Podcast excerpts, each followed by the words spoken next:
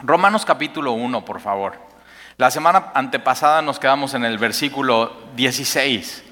Y esta semana vamos a arrancar ahí en Romanos capítulo 1, versículo 16. Ahora, eh, yo siempre he pensado que como hombres somos un poco flojos. Y, sí o no, o sea, para algunas cosas somos flojos. Algunos son flojos para hacer ejercicio, otros son flojos para trabajar, otros son flojos para recoger su toalla después de bañarse y la dejan en la cama. ¿Sí o no? Te caché. Pero yo creo que hay un problema más grave en el hombre. Es flojo para ver cuál es la raíz de, su problema. Y hay un, hay un sistema, una técnica que a mí me gusta mucho, se usan empresas, por ejemplo, eh, los que construyen o los que hacen coches en su línea de producción en Toyota. Y dices, ¿y qué tiene que ver eso con Dios? Bueno, espérame. Ellos lo que hacen es que usan un sistema que le llaman los, los, los, una técnica, los cinco porqués. Y entonces en esta técnica lo que e, ellos hacen es que no se quedan en, en, la simpleza del problema, sino a través de cinco preguntas quieren llegar a la raíz del problema. Y creo que nosotros a, veces nos quedamos con las así, bueno, pues no, mi matrimonio va muy mal. Y ya para ti ese es el problema y no vas más allá a fondo, por, o sea, ¿por qué va? Y no te haces esas preguntas. Y eh, te entiendo por qué a veces no te haces esas preguntas porque son difíciles y algunas duelen. Llegar a la raíz y al diagnóstico del problema a veces en nuestra vida duele y porque somos muy simples y a veces somos un poco flojos. Pero lo que hace Romanos capítulo 1 en la parte que vamos a leer, de hecho en el versículo 16, mira con qué palabra empieza. Mira el versículo 17, mira el versículo 18, mira el versículo 19 y mira el 20. Cinco porqués. Y estos japoneses piensan que ellos inventaron eso. Cuando realmente la Biblia es la, que está llevando y nos está llevando. déjame te pongo un ejemplo con coches y nos vamos a la palabra y lo vas a entender muy bien. Por ejemplo, eh, la batería ¿alguna vez se ha muerto la batería de tu coche? O sea, eh, hace poco a Sandy se le murió la batería de su coche y pues para ella es nada más, pues se murió la batería. Y lo único que tiene que hacer es echar un telefonazo a mi celular, triple siete, ciento, no, no te lo voy a dar mi celular. Si no, imagínate, me va a hablar Sandy para la batería y luego tú para cambiar tu batería. Pero entonces la batería está muerta y te puedes quedar ahí y decir, lo único que necesito hacer es cambiar mi batería. Pero realmente este sistema o esta técnica de los japoneses dice, bueno, ¿por qué, ¿por qué se murió la batería? Y entonces la respuesta sería, bueno, porque el alternador no funciona. Y te puedes quedar ahí. Pero si haces un por qué más y dices, bueno, ¿y por qué el alternador? Ah, porque la correa se rompió.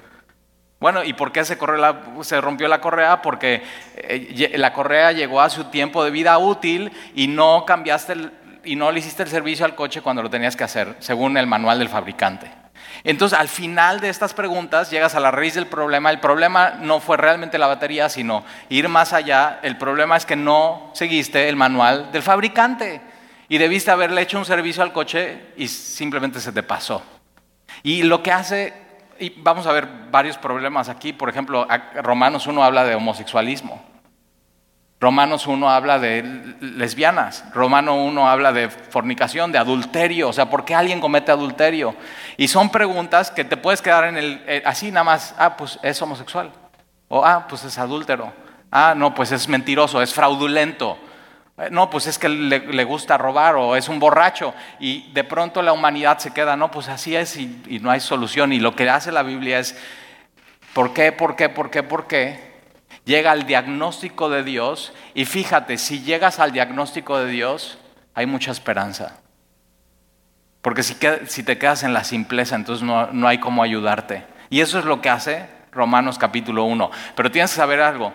Romanos capítulo 1 cuando usa esta técnica exige un cambio. Si entiendes cuál es la raíz del problema, entonces hay esperanza porque entiendes cómo puedes resolver el problema. Y entonces vamos a leer Romanos capítulo 1, versículo 16. Dice, porque no me avergüenzo del Evangelio. Ahora, en el capítulo 14, Pablo está diciendo, yo soy deudor. ¿De qué? Del Evangelio. Les debo el Evangelio a todo el mundo. Y ya vimos, ¿no? No, le debas a Coppel, no debas en tus O sea, si algo quieres deber es a la gente, le debes esas buenas noticias que tienes y el Evangelio es Jesucristo. Tú le tienes que dar a la gente Jesucristo lo que tienes y no te puedes quedar callado. Y Pablo dice, yo soy deudor, versículo 14, versículo 15 dice, yo estoy listo. Y tú y yo siempre tenemos que estar listos a, dar a Jesucristo a la gente, a anunciar el Evangelio. Y versículo 16, eh, el primer por qué, ¿por qué? Porque no me avergonzo del Evangelio. ¿Por qué? Porque es poder de Dios para salvación. Ahora ah, tú dices, bueno, ¿y, salvación de qué? O sea, no, Talí, no me estoy ahogando, no estoy náufrago. O sea, como hay, hay gente que le dice, oye, tú necesitas salvación y te dicen, no, o sea, yo estoy muy bien. Mi vida está bien, mi negocio está bien, mi matrimonio está bien. ¿De qué necesito salvación? Y, Romanos uno va a explicar de qué tú y yo necesitamos ser salvos. Ahora, hay gente que ve su vida y, y le dices, oye, necesitas salvación y dice, sí, o sea, me urge. Pero hay gente que no le queda muy claro, ¿salvos de qué? ¿De qué tenemos que ser salvos? Y, y, es poder de Dios salvación a todo el que cree. Fíjate, el único requisito para ser salvo es creer. Es el único requisito. Y, aquí la palabra creer es sinónimo de recibir. Creer no lleva un mérito en sí. No es algo de que, ah, creí, me siento mucho. No, es, entiendo que necesito salvación y recibo el Evangelio, que el Evangelio es Jesús, recibo a Jesús y lo único que estoy haciendo es, es recibiendo. No estás haciendo nada más que entender, necesito esto, Dios me lo está dando de su regalo y lo abrazo y lo recibo y lo hago a mío. Es poder de Dios para salvación a todo el que cree. Al judío primeramente también al griego. No importa qué seas, o sea, no importa qué, no importa para el judío que era religioso, que no era gentil y que no era pagano, es la misma manera de ser salvo para alguien que, que es griego o que es gentil o que es pagano. Ambos están en la misma situación, ambos necesitan creer en qué Jesús. Ambos necesitan, es exactamente lo mismo, pero me encanta eso porque tú puedes decir, bueno, tal y entonces la única manera de ser salvo es creer en Jesús. Sí. no, no, o sea, eso es como, nada más un solo camino, sí. Pero eh, entonces el cristianismo es, es, es excluyente, excluye todo lo demás. La respuesta es sí, pero, pero si lo ves desde ese punto de vista, pero realmente incluye a todos porque es a todo el que cree. El cristianismo es incluyente. Y lo único que necesitas hacer es creer. No importa en qué familia hayas nacido, ni de qué tradición vengas, ni de qué nacionalidad seas, ni cuánto dinero tengas. No importa nada, no importa si en tu vida más o menos ahí la has llevado y has sido exitoso o, tu vida ha un fracaso. El Evangelio es absolutamente para todo aquel que, que cree. Está disponible para todos. Ese es incluyente. Versículo 17. ¿Por qué? Otro, ¿por qué? Fíjate. ¿Por qué o sea, ¿por qué fe? ¿Por qué creer? ¿Por qué Jesucristo? Porque en el Evangelio la justicia de Dios se revela por fe y para fe, y como está escrito más, el justo por la fe vivirá. En e, esta palabra en el Evangelio ya son las buenas noticias de Jesucristo y en el Evangelio la justicia de Dios, esta frase es, es, importante, la justicia de Dios se revela. Entonces quiere decir que la justicia de Dios, que es un atributo de Dios, la, la justicia de Dios tiene que ver con que Dios siempre hace lo correcto. Pero no solamente con eso, sino que Dios siempre cumple su promesa. Ahora ya vimos hace 15 días que todo el Antiguo Testamento está apuntando el Mesías, el Salvador. Ahí viene Jesucristo, del linaje de David, de la tribu de Judá. Y, y, Dios va a cumplir en Jesús su promesa de salvación a todo aquel que en él cree. Pero al mismo tiempo en Jesús Él cumple su justicia, Él hace lo correcto. Y Él en el Antiguo Testamento está diciendo, eh, aquel que pecare, ciertamente morirá. Entonces, por un lado está siendo justo y está diciendo esto es lo correcto. Aquel que va en contra de, mí él es muerte física, pero también espiritual. Pero al mismo tiempo está cumpliendo su palabra en Jesús de que si tú crees en Él, puedes tener vida eterna. Y en el Evangelio, estas dos verdades se unen y se besan en la cruz del Calvario, pero es como si antes hubieran estado cubiertas y de pronto en el Evangelio Dios lo que hace es las destapa y las deja descubierto para que para que tú te enamores de eso. Esa es la verdad del Evangelio. Porque en el Evangelio la justicia de Dios se revela, por, muy importante, por fe y para fe. Eh, la salvación inicia y termina siempre con fe, para fe, y no hay otra manera. No hay mérito, no hay obras, es, es, es completa por medio de la fe. Y como está escrito, más el justo, ahora, eh, por supuesto, no es una justicia intrínseca tuya. Te voy, te voy a decir por qué no, porque ya vimos la justicia de Dios es que Dios siempre hace lo correcto y Dios siempre cumple su palabra. Esa es la justicia de Dios. Y tú y yo no podemos decir, Talí siempre hace lo correcto y Talí siempre cumple su palabra. O tú sí. Entonces te das cuenta, esta justicia que está hablando aquí, el justo, no es una justicia que venga de ti, sino es una justicia que en el momento que Dios te salva, te la atribuye a ti. Y entonces el justo, por la fe, no por sus obras, Dios cambia tu estatus, eras injusto, el, justo Jesús muriendo por los injustos para llevarnos a Dios y hacernos justos. Entonces tu estatus, ¿alguna vez has cambiado tu estatus de tu WhatsApp? Y dices, no, Tali, pero mis nietos siempre me lo andan cambiando. bueno, es como si Dios en este momento de la salvación, tu estatus debería ser injusto, impío, y Dios lo cambia a justo. Es lo, que hace Dios por nosotros. Eso es el Evangelio. Y por eso eh, Pablo está citando a Habacuc 2.4, más el justo por la fe vivirá. Ahora está hablando de vida eterna, está hablando de eternidad. No solamente por la fe vamos, vivimos ahora y por fe andamos y no por vista, sino, sino viviremos eternamente. Pero no es una justicia de nosotros, sino es su justicia. Ahora mira versículo 18. Ahora, ¿por, ¿por qué necesitamos el Evangelio? ¿Por qué es por medio de la fe y no por algo que nosotros podamos hacer? ¿Por, por, qué lo necesito? Versículo 18 es la respuesta. ¿Por qué necesito ser salvo? Este versículo revela el problema más grande que tiene la humanidad. Este es tu problema más grande. Y eh, espero que hoy lo tengas resuelto y si no, antes de esta predicación lo resuelvas con Dios. Y, piensa, ¿cuál es tu problema más grande? Y me instalí, pues yo quedarme sin batería. O sea, ¿cuál es tu problema más grande? ¿Financiero? ¿Un problema de salud? ¿Un problema matrimonial? ¿Un problema con tus hijos? ¿Un problema de inseguridad en el México que vivimos? ¿Cuál es tu problema más grande? Ahora, la Biblia no dice que ese es tu problema más grande. El problema más grande donde tú necesitas salvación y por lo cual Jesús vino. Y tienes que saber esto. Perdón que te lo diga y, posiblemente te agüite hoy. Jesús no vino a, resolver tus pequeños problemas. no me malinterpretes, yo he visto que sí lo hace y se ocupa de nosotros. Pero Jesús vino a este mundo a resolver tu problema más grande. Y es este. Porque, la, porque ahí está el problema. Porque la ira de Dios se revela desde el cielo. Entonces, por un lado, en el Evangelio estaba cubierto y se destapa la justicia de Dios, mas el justo por la fe vivirá. Pero por otro lado, el Evangelio lo que destapa es, te hace ver que la ira de Dios está sobre ti. ¿Nunca lo habías pensado eso? Ahora, Dios no podría ser Dios si tú viviendo alejado de Él y no cumpliendo lo que Él exige, su ira no estuviera sobre ti. Y, piénsalo un momento, o sea, de pronto suena muy crudo, o sea, ¿cómo? Entonces Dios está enojado conmigo. Ahora, no es una ira como la tuya de cuando te enojas y pierdes los estribos. O sea, simplemente es, la ira de Dios se revela desde el cielo. ¿Contra qué? Contra toda impiedad. Lo contrario impiedad es piedad.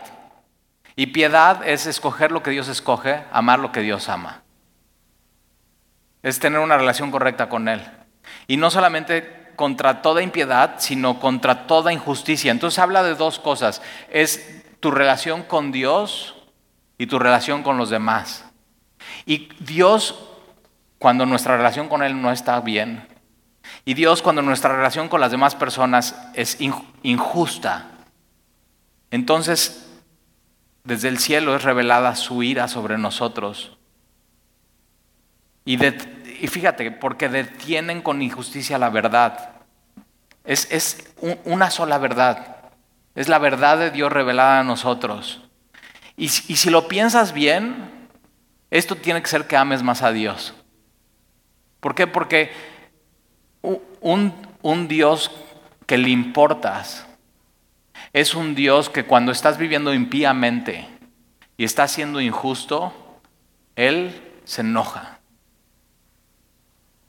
Y, y fíjate, piensa esto, con las personas que más te enojas, es a las que más amas. ¿Por qué? Porque te duele cuando hacen algo contra ti.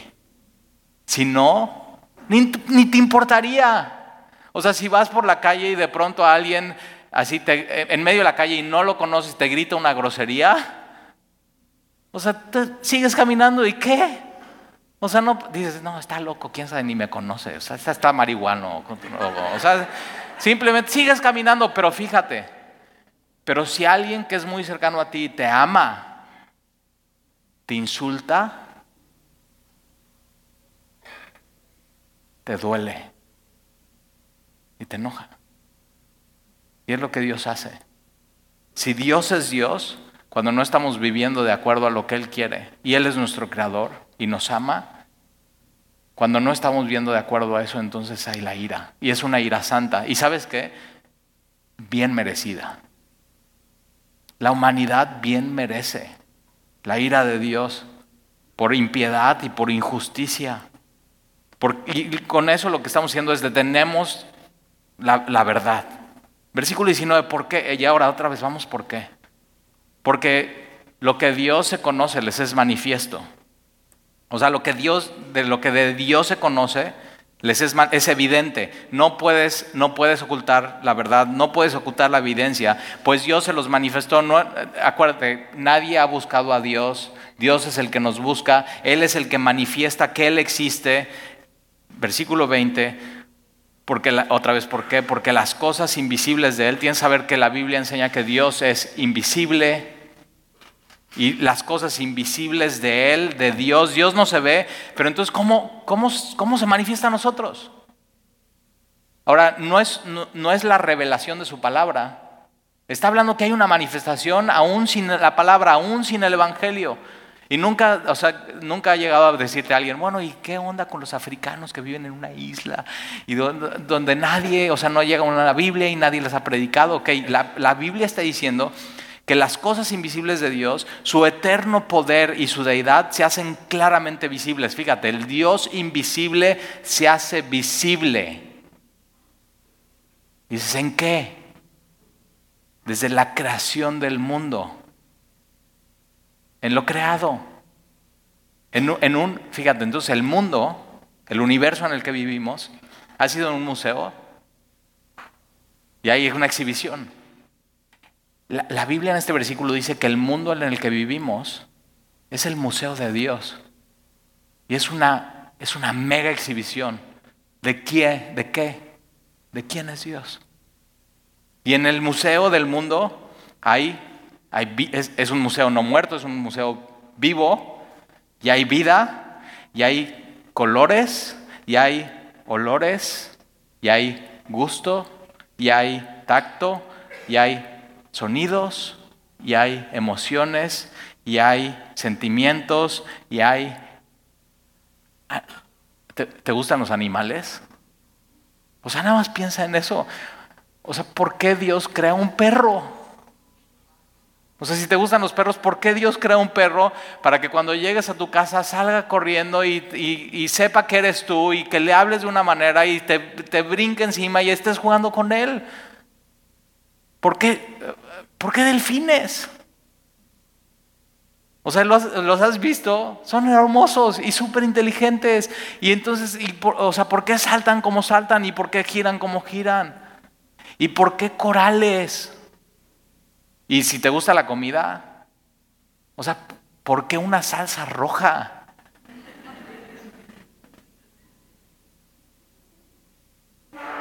¿Por qué roles de canela? O sea, piensa, ¿por qué, ¿por qué puedes ver colores? Cientos y muchos colores cuando podrías ver blanco y negro. Y de pronto, al final, si ves el mundo como un museo de Dios, la conclusión es, hay un Dios. Y Él es el creador. Y no somos un accidente. Y Pablo está aclarando estas cosas. Porque lo invisible de Él se hace visible en la creación del mundo. Siendo entendidas por medio de las cosas hechas. O sea, las cosas hechas son hechas por alguien, por un hacedor. Alguien las hizo y no fuiste tú. Pues, ¿por qué una rosa? O sea, pon a un grupo de los científicos más genios del mundo y diles que hagan una rosa. Y no van a poder. ¿Por qué huele así? ¿Por, ¿por qué tiene espinas? ¿Por qué a los tres días se marchita? Ahí, bueno, todo es un accidente. O sea, ¿de, veras piensas eso? ¿Por qué? O sea, nada más ve el, puño de tu mano y es el tamaño de tu corazón. ¿Y, cómo, o sea, cómo puede latir eso, un músculo dentro de mí y llevar y bombear sangre a todos lados y hoy está pasando por mi cabeza y eso me hace pensar y me hace no caer muerto ahorita? Y yo no estoy haciendo nada. Y entonces fíjate lo que dice, de modo que no tienen excusa. No hay, no hay excusa, no hay pretexto. Dios existe y no hay pretexto. Y dices, no, no, Tali, pero no, los científicos y no sé, ok, déjame te digo, hay, hay un científico eh, que se llama David Berzinski y lo puedes googlear, y no es cristiano, es un científico, es de la Universidad de Princeton, este cuate es un genio, ha escrito libros, eh, no, no es religioso, es, de hecho escribió un libro hablando de los ateos y lo que te voy a leer es lo que él dice. Y dice, ¿alguien ha comprobado la inexistencia de Dios? Ni cerca. La cosmología cuántica ha podido explicar cómo surgió el universo o por qué estamos aquí, ni cerca. Los científicos han podido explicar por qué nuestro universo trabaja con tan perfectamente para permitir la existencia de la vida, ni cerca. Científicos y biólogos están dispuestos a creer cualquier cosa, menos que sea algo religioso, muy cierto. una de las cosas que él dice es que si no hay Dios, no hay justicia. Y si no hay Dios, no hay recompensas. Y si no hay Dios, no hay castigo. Y entonces todo se vale en este mundo. Piénsalo. O sea, si tú crees que no hay Dios, no debería haber justicia. O sea, ¿qué? ¿Qué es justicia? ¿Quién lo pone? ¿Quién lo mida? Si no hay Dios, no debería haber recompensa. Si no hay Dios, no hay castigo. Pero eh, de pronto hay gente que dice, no, yo prefiero que no haya Dios porque yo quiero vivir mi vida y pensar que no va a haber castigo y no, no tener culpa. Pero él dice eso y, y entonces todo valdría. Pero entonces si todo vale, ¿por qué cuando ves las noticias y es algo injusto, te duele y te indignas? ¿Por qué cuando a alguien hace algo bueno y le dan una recompensa, te alegras? ¿Y por qué cuando a alguien que es culpable lo juzgan, sientes satisfacción porque se hizo justicia y hay un castigo? Ahora, mira versículo 21. entonces no hay excusa. Versículo 21, pues habiendo conocido a Dios, por medio de qué? De, una revelación que no son las escrituras. Ya si tienes una Biblia no tienes para dónde echarte. Pero aún sin una Biblia, aún sin el Evangelio, en la misma creación, Salmos 19, los cielos cuentan la gloria de Dios. Y el firmamento anuncia las obras. O sea, para Dios tú solamente ver el cielo, ver un atardecer, ver el firmamento, ver ver las estrellas, ver un planeta, para, para Dios eso es suficiente para que tú puedas decir, hay un Dios. Y entonces si tú dices, hay un Dios, eres responsable ante Él de tu vida. Y no hay excusas. Pues habiendo conocido a Dios, entonces vamos a la raíz del problema. Habiendo conocido a Dios, no le glorificaron como a Dios. La Biblia enseña que el propósito del hombre El máximo propósito, el más sublime es, hacer dinero. Oh, pues. El propósito más sublime del hombre es glorificar a Dios. Es conocer a Dios. Es el propósito. Para eso Dios te va a dar los años que te dé. Entonces, no sé cuántos años quieres vivir. ¿90? Sí, pero bien vividos. Bueno, está bien, 90. 80, 100. Ok, los años que Dios te dé y tienes que saber, ya, ya, ya está la cita, ¿eh? Tú no puedes hacer nada para aumentar esos años ni para disminuir. Ya está la cita. Dios ya, ya sabe qué día vas a estar delante de Él. Esos años son para glorificarle a Él y conocerle a Él. Ese es el propósito de tu vida. Y ellos no le glorificaron como a Dios. A pesar de la evidencia, a pesar de, la revelación de Dios por medio de su creación, decidieron no le, no le glorificaron a Dios ni le dieron gracias es un corazón malagradecido. El problema de la humanidad, que los lleva a toda una lista que vamos a ver acá, es que no cumplen su propósito que es glorificar a Dios. Y número dos, no le agradecen a Dios. Corazones malagradecidos, sino que se envanecieron. Esta palabra envanecieron es que su, corazón, en vez de estar agradecido con Dios, su corazón, en vez de glorificar a Dios, su, corazón está vano y vacío, sin un propósito, sin, sin amor para Dios y sin gratitud para Dios. ¿Quieres saber cuál es el problema de la humanidad? Este es. Un corazón que no ama a Dios y un corazón que no agradece a Dios. Es el problema de la humanidad. Y entonces se envanecieron en sus razonamientos y racionalizan por qué están viviendo de la manera que viven. De pronto, no, ya es normal. O sea, sí, ah, es, en, su mente ellos piensan que están bien. Aunque para Dios ya claramente eso es, eso es impiedad, eso es injusticia. Y de pronto, nunca te ha tocado una persona que así súper, súper, súper injusta y él racionalizó por qué ser así y para él está bien y todo el mundo lo ve mal, pero él está bien. Es por esto, porque entonces envanecieron en sus razonamientos, su necio corazón, el problema de la humanidad es su corazón. El problema de la humanidad no está allá afuera. tu problema más grande está aquí adentro. Es tu corazón. Pero fíjate, si te pones de acuerdo con Dios, Dios dice, tu problema es tu corazón y te pones de acuerdo con Dios, entonces llegas a la raíz del problema y hay esperanza. Si no, no hay ni cómo ayudarte y no hay esperanza. Pero si no hay mucha esperanza. Su necio corazón fue entenebrecido, es decir, su corazón en vez de llenarse de gratitud y amor a Dios, se llena de tinieblas y esto le lleva a la persona a obrar en tinieblas, a vivir una vida en tinieblas.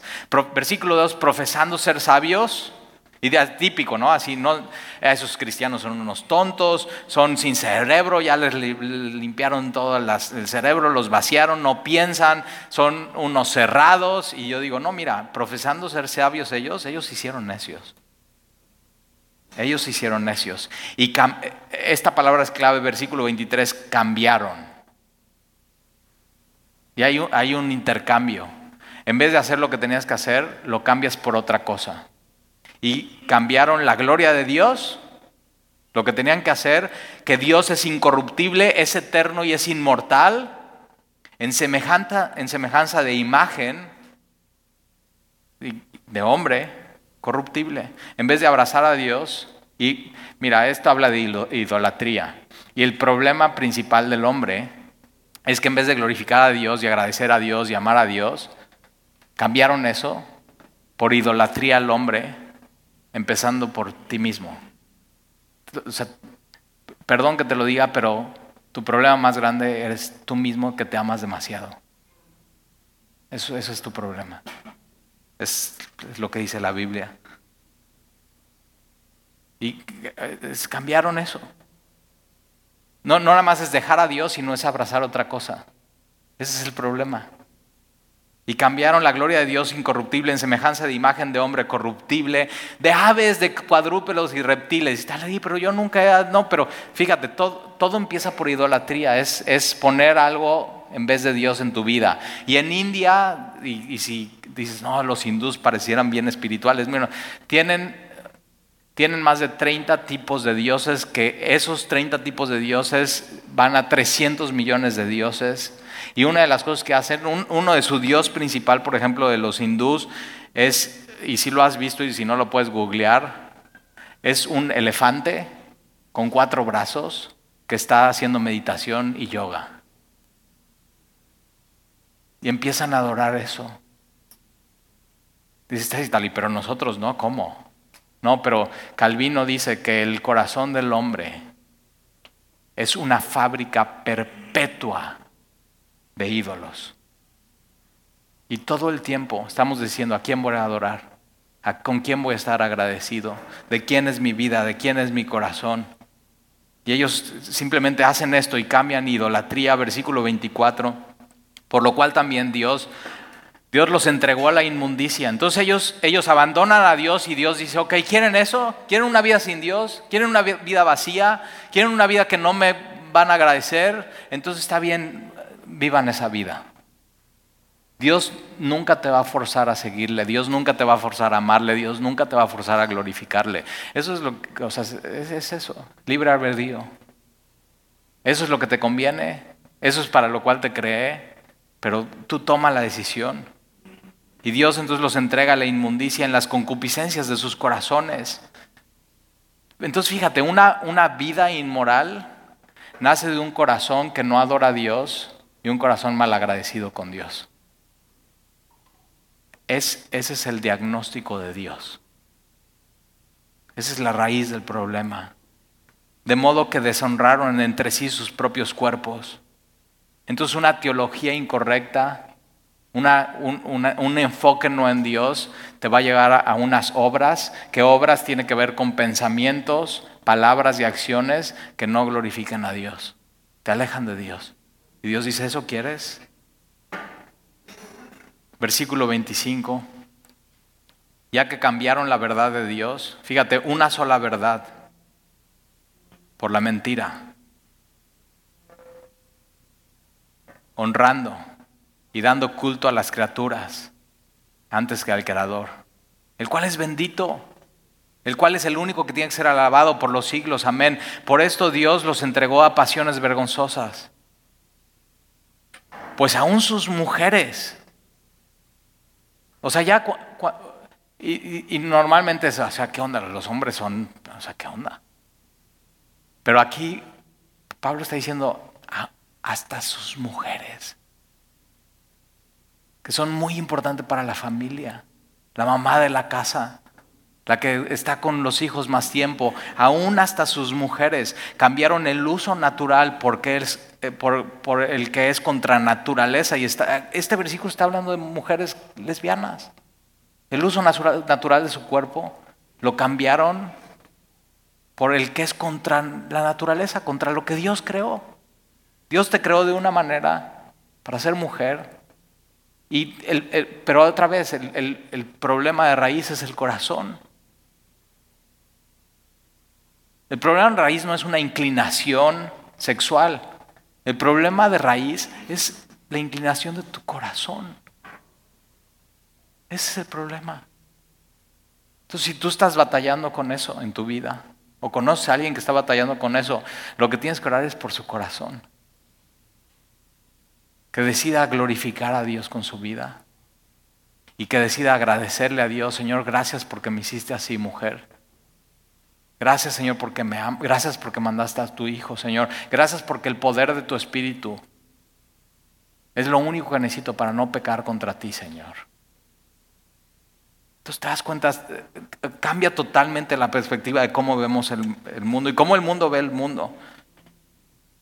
Y todos cambiaron la verdad de Dios por la mentira. Y hoy la mentira es eso, puede ser lo que tú, o sea, puede ser lo que tú quieras. Quieres ser, o sea, eres hombre y quieres ser mujer, bien. ¿Quieres, o sea, eres mujer y quieres ser hombre? Bien. O, depende de cómo te sientes en la mañana, sé.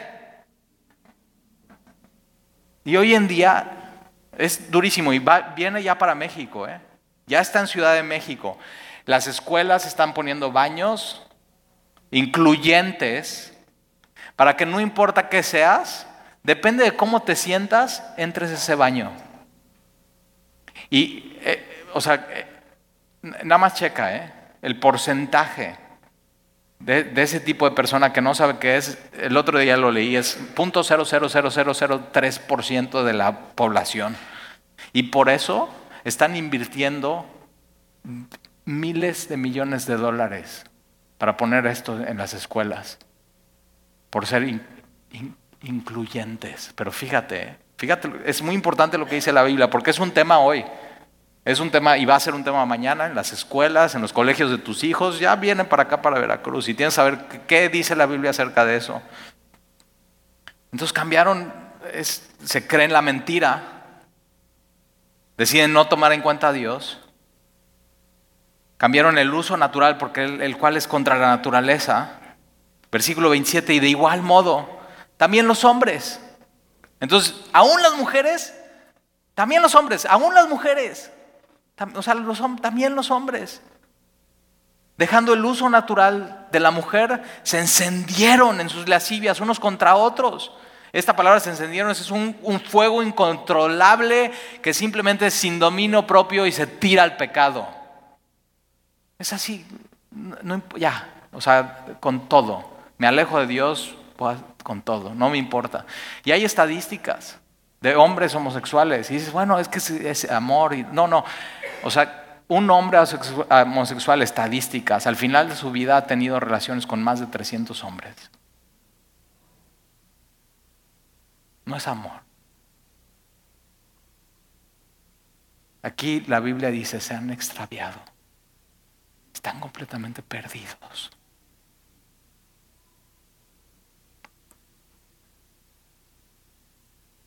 Entonces, si tú batallas con esto en tu vida, tienes que saber, estás perdido, el problema es en tu corazón, no es una inclinación sexual, es a quién, a quién vas a decidir adorar, a quién vas a decidir glorificar.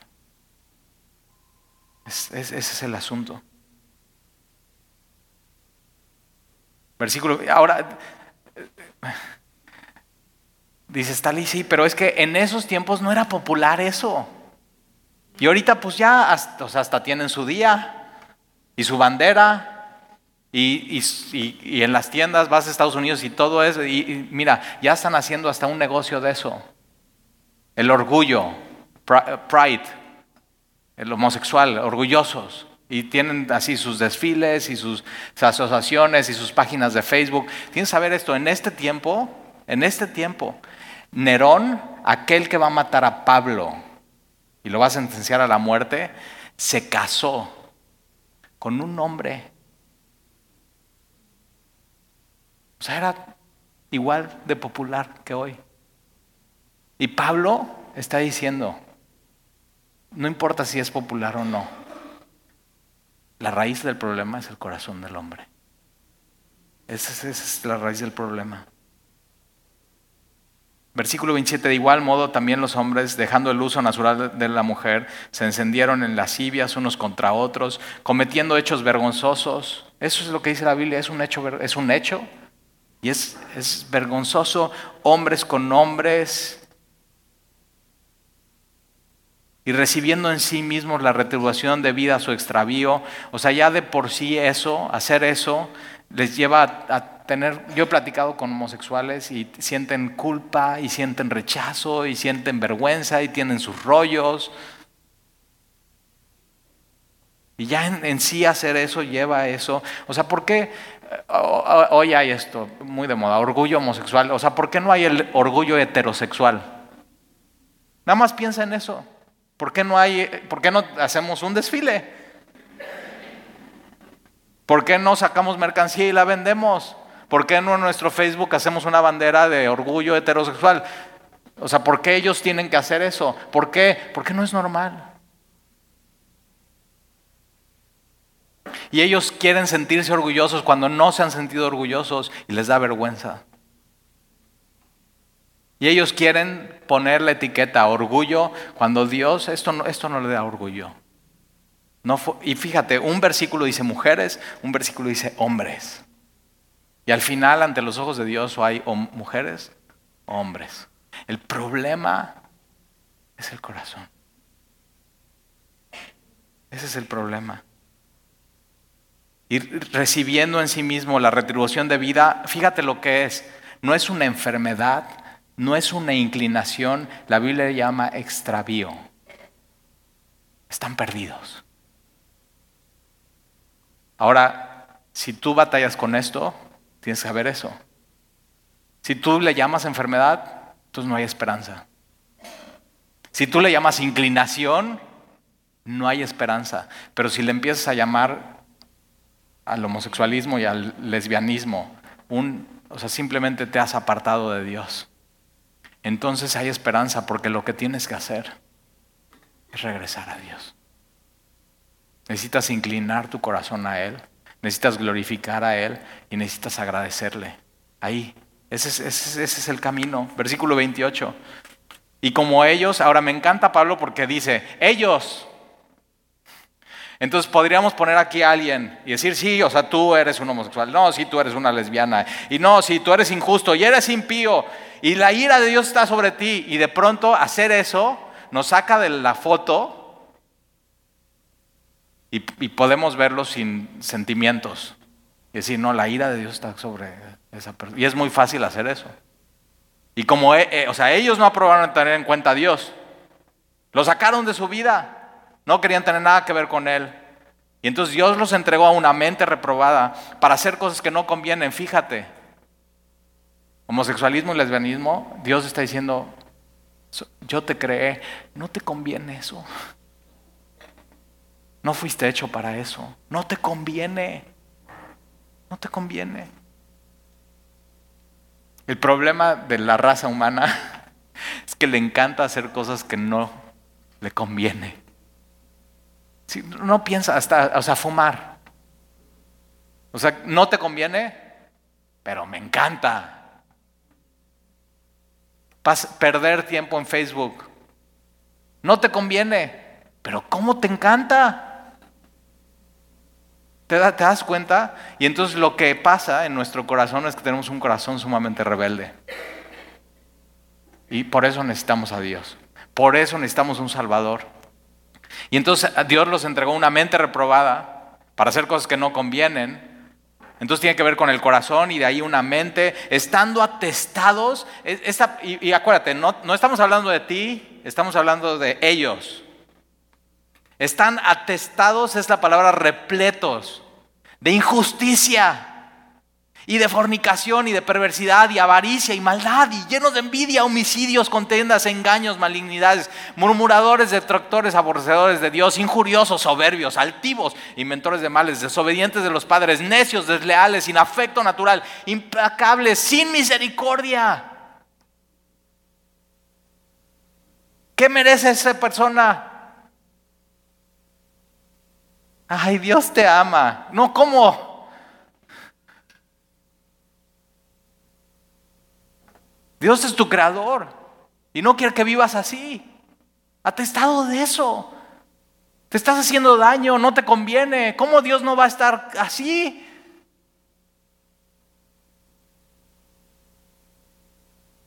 Pero estamos hablando de Él. Pero mira lo que hace Pablo, ¿eh? Quienes habiendo entendido el juicio de Dios, que los que practican tales cosas son dignos de muerte. No, no física, todos vamos a morir físicamente, sino muerte espiritual. Y no solamente las hacen, sino que también se complacen con, los que la practican. Es, decir, es esta persona que, que es todo esto en la lista, pero no solamente hace esto, sino quiere jalar a otras personas. Y vamos a poner nuestro día nacional y nuestra bandera y vamos a vender cosas. Y quieren jalar a más gente. Y llevan estadísticas, ya somos tantos. Y yo digo, o sea, está bien, o sea, a ver, o sea, estás, estás evangelizando. Y entonces no solamente te complaces con hacerlo, sino tú quieres que otras personas lo hagan. Y por eso les encanta jalar gente. Ahora, nada más vamos a leer, y si quieres déjame te lo leo, Romanos 2, versículo 1, y déjame te lo leo en otra versión que para mí tiene así. Entonces estamos hablando de él, y, Romanos 2 dice, tal vez creas que puedes condenar a tales individuos. Y ya, o sea, ya pusimos nuestra mano en ellos. Pero mira lo que dice Romanos 2, dice, pero tu maldad es igual que la de ellos. Y no tienes ninguna excusa. Cuando dices que son perversos y merecen ser castigados, te condenas a ti mismo porque tú que juzgas a los demás también practicas tales cosas. Lo que está haciendo Pablo aquí es tomando dos ejemplos que en ese tiempo eran muy evidentes, que en este tiempo son muy evidentes, de ir en contra de Dios, pero está diciendo, ok, eso al final también somos tú y yo. Nuestro problema es nuestro corazón. Entonces te das cuenta por qué necesitas ser salvado. Entonces te das cuenta por qué necesitas un Salvador y por qué necesitas a Jesús. Porque lo que necesitamos es un cambio de corazón. No alguien que está batallando con homosexualidad, no le puedes decir, no, es que lo que necesitas es ya no tener esos sentimientos. No, lo que necesitas es un cambio de corazón. Necesitas a Jesús como tu Señor y tu Salvador. Y entonces de pronto lo que va a hacer Pablo en Romanos 2 y 3 es nos pone a todos bajo la misma canasta. Y dice, no hay ni uno justo, no hay quien haga el bien. Y entonces te das cuenta que entonces eso quiere decir, y yo cuando me di cuenta, la ira de Dios está sobre mí, pasaron dos cosas en mi, en mi vida. Número uno es que dije, Señor, tienes razón. He vivido una vida de injusticias. Injusticia con personas, injusticia con mi familia, y no solamente eso, sino impío. No he sido piadoso, no te he adorado, no te he glorificado, no te he dado las gracias. Pero pasó otra cosa en mi, en mi vida. Aparte de ponerme de acuerdo con Él, pasó otra cosa que dije, si Dios está enojado conmigo, es porque ya no quiere que siga viviendo así. Y entonces es un Dios que le importo. Y tienes que saber esto. Tenemos un Dios que le importamos y que no quiere una humanidad depravada, sino quiere que le conozcamos, que recibamos a Jesucristo como Señor y Salvador y dejarlo que por fe, empezando por fe y terminando con fe, dejarlo que Él nos cambie. Y eso es el Evangelio. Eso es lo que tú y yo necesitamos. Eso es lo que necesita el mundo. Y sabes que eso es, necesitamos tener claridad para pensar con todo lo que viene y todo lo que está pasando en el mundo. Necesitamos a Jesús. ¿Oramos?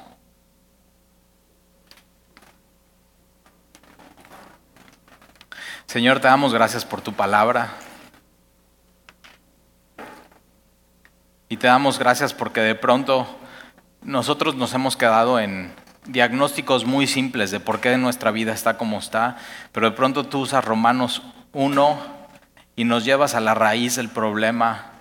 Pero Señor, no nos dejas con el problema en las manos, sino que tú pones la solución y la solución es Jesús. Y entonces hoy, Señor, queremos inclinar una vez más nuestro corazón a ti. Porque al inclinar nuestro corazón a ti y glorificarte y darte gracias, Señor, todo en nuestra vida se empieza a acomodar y se empieza a alinear. Señor, y entender que fornicación, adulterio, fraude, mentira, Señor, todo eso eh, es, viene de nuestro corazón.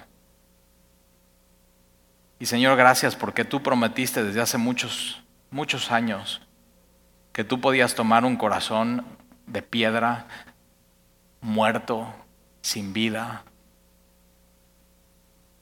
y darnos vida, Señor, un corazón de carne. Y Señor, es lo que pedimos hoy y nos ponemos delante de ti. Señor, no somos, no somos mejores, unos que otros. Señor, lo que podemos ver es que durante nuestra vida no hemos sido justos y no hemos sido piadosos y no hacemos lo correcto y no cumplimos nuestra palabra y no somos fieles. Pero Señor, gracias porque no es por nosotros, sino el justo por la fe vivirá. Y gracias entonces, Señor, por Jesús y tu Evangelio, porque tu justicia se revela por fe y para fe. Y entonces entendemos que la ira de Dios cayó sobre Jesús en la cruz del Calvario. Y ahí se cumplieron las dos cosas, tú haciendo lo correcto. El castigo de la humanidad cayó sobre nuestro Señor. Pero al mismo tiempo, tú cumpliste tu palabra de perdonarnos y limpiarnos y hacernos justos y ponernos en una correcta relación contigo. Señor, esto es grandioso y hoy lo recordamos. Gracias Señor por tu revelación. Y te pedimos que como, cristianos podamos ver el mundo como tú lo ves. Señor, y si nos vamos a enorgullecer, que sea en el Evangelio. Porque no me avergüenzo del Evangelio. Y así como algunos tienen orgullo de su pecado, nosotros, Señor, de ti. Y te amamos, Señor, por eso. Te pedimos que nos sigas cambiando. Te rogamos por tu misericordia, Señor. Y sabemos que lo que ahora se revela para nosotros del cielo es eso, tu amor y tu gracia. Y gracia sobre gracia, Señor. Y te pedimos hoy por aquel persona, hombre, mujer, o que tenga un problema de identidad, Señor, que el día de hoy entienda estas cosas, que el día de hoy venga a ti, Señor, que se dé cuenta que su problema es que estaba completamente perdido, pero que tú, Señor, lo has venido a buscar, porque tú veniste a buscar lo que estaba perdido. Y solamente tú salvas, Señor. Y entonces salva hoy, Señor. Sálvanos de nosotros mismos. Sálvanos, Señor, de un corazón engañoso, de un corazón depravado, de un corazón impío y de un corazón injusto. Y que dejamos, dejemos de culpar a los que están fuera y a las circunstancias y a los demás. Y que podamos decir, Señor, es, es mi culpa. Perdóname. Yo decidí cambiar tu verdad por la mentira. Yo tomé la decisión, Señor. Porque si así lo hacemos, como tu pueblo, hay muchísima esperanza. Te lo pedimos, Señor, y te lo rogamos. En el nombre de Jesús. Amén.